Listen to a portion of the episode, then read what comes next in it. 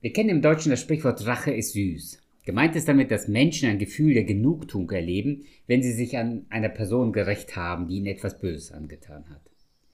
Wir haben danach den Eindruck, dass wir jetzt quitt sind. Bei Kindern kann man dieses Verhalten bestens beobachten. Ein Kind nimmt dem anderen ein Spielzeug im Sandkasten weg, das andere wirft daraufhin mit Sand. Sandwerfen ist schlimmer als ein weggenommenes Spielzeug, also tritt das Kind das andere. Treten tut mehr weh als Sand schmeißen und schon eskaliert die Situation. Bei Erwachsenen sieht das oft nicht anders aus. Wie oft endet eine Lappalie im Hauen und Stechen? Mancher weiß im Nachhinein nicht mehr, wie es überhaupt dazu gekommen ist. Deshalb sagt Salomo zu seinem Sohn bereits vor 3000 Jahren, so lesen wir in Sprüche 20, Vers 21, Sprich nicht, ich will Böses vergelten. Haare des Herrn, der wird dir helfen. Deshalb lautet der 97. Tipp fürs Leben, Rache ist nicht süß. Salomo sagt, sprich nicht, ich will Böses vergelten. Wie bitte? Soll ich mir einfach alles gefallen lassen? Darf das Böse einfach so seinen Lauf nehmen? Nein, natürlich wusste Salomo, was Gott in den Gesetzen gesagt hatte. Das Böse musste in Israel bestraft werden. Gott sagt Auge um Auge, Zahn um Zahn. Das wird bis heute sprichwörtlich im Deutschen so benutzt. Es bedeutet heute genau das Gegenteil von dem, was Gott eigentlich gemeint hat. Wir benutzen dieses Zitat heute, um uns, zu, um uns zu rechtfertigen und die Rache zu legitimieren. Aber Gott wollte Israel damit sagen, dass sie bei der Bestrafung des Bösen nicht über das Maß hinausgehen dürfen. Die Maximalstrafe war ein Auge für ein Auge. Also damit wird die Vergeltung nicht rechtfertigt, sondern die Bestrafung beschränkt. In diesem Sinne hat Gott nichts gegen Rache. Im Gegenteil, wir lesen in 5. Mose 32, Vers 35, die Rache ist mein, ich will vergelten zur Zeit, da ihr Fuß geleitet, denn die Zeit ihres Unglücks ist nahe und was über sie kommen soll, eilt herzu. Das heißt, Gott wird auf Dauer das Böse nicht dulden. Es, war kein gerechter, es wäre kein gerechter Gott, wenn er einfach so ein Auge zudrücken würde. Paulus sagt deshalb zu den Christen in Rom, rächt euch nicht selbst, meine Lieben, sondern gebt Raum dem Zorn Gottes. Die Rache ist mein, ich will vergelten, so spricht der Herr. Gott hat nichts gegen Rache. Er weiß nur, dass die Menschen kein gesundes Maß dafür haben. Deshalb sollen wir Gott das überlassen.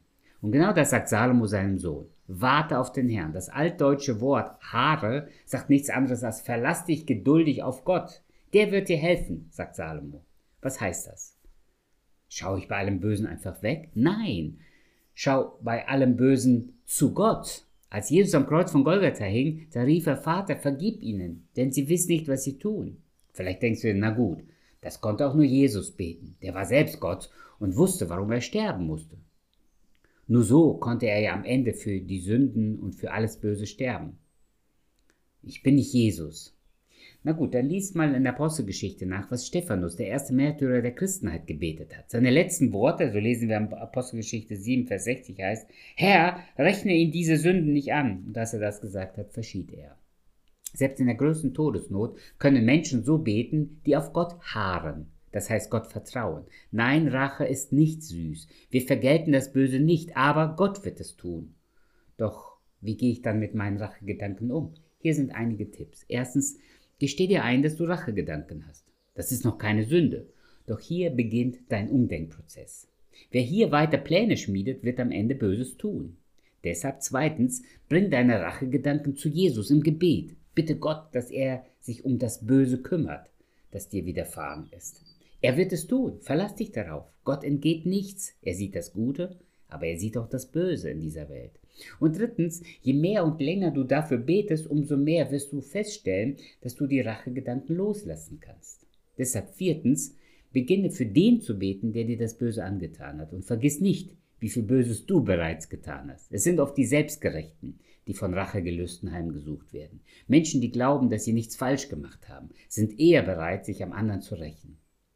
Und fünftens, vergiss nicht, Rache hat nichts mit Wiedergutmachung oder gesetzlicher Bestrafung zu tun. Rache ist die Heimzahlung. Wiedergutmachung ist die Klärung des Problems. Rache ist auch in Deutschland strafbar. Aber jemand zur Anzeige zu bringen, der etwas Böses getan hat, das ist verantwortliches Handeln, weil der Staat das Gute fördern, das Böse bestrafen soll. In diesem Sinne handeln wir Christen nicht aus Rache, sondern aus Verantwortung. Unsere Rache ist nicht süß. Sie hat so viel Leid über diese Welt gebracht. Aber Gottes Rache ist gerecht. Deshalb warte auf den Herrn. Er wird dir helfen. Mach deine Rachegedanken zum Gebet.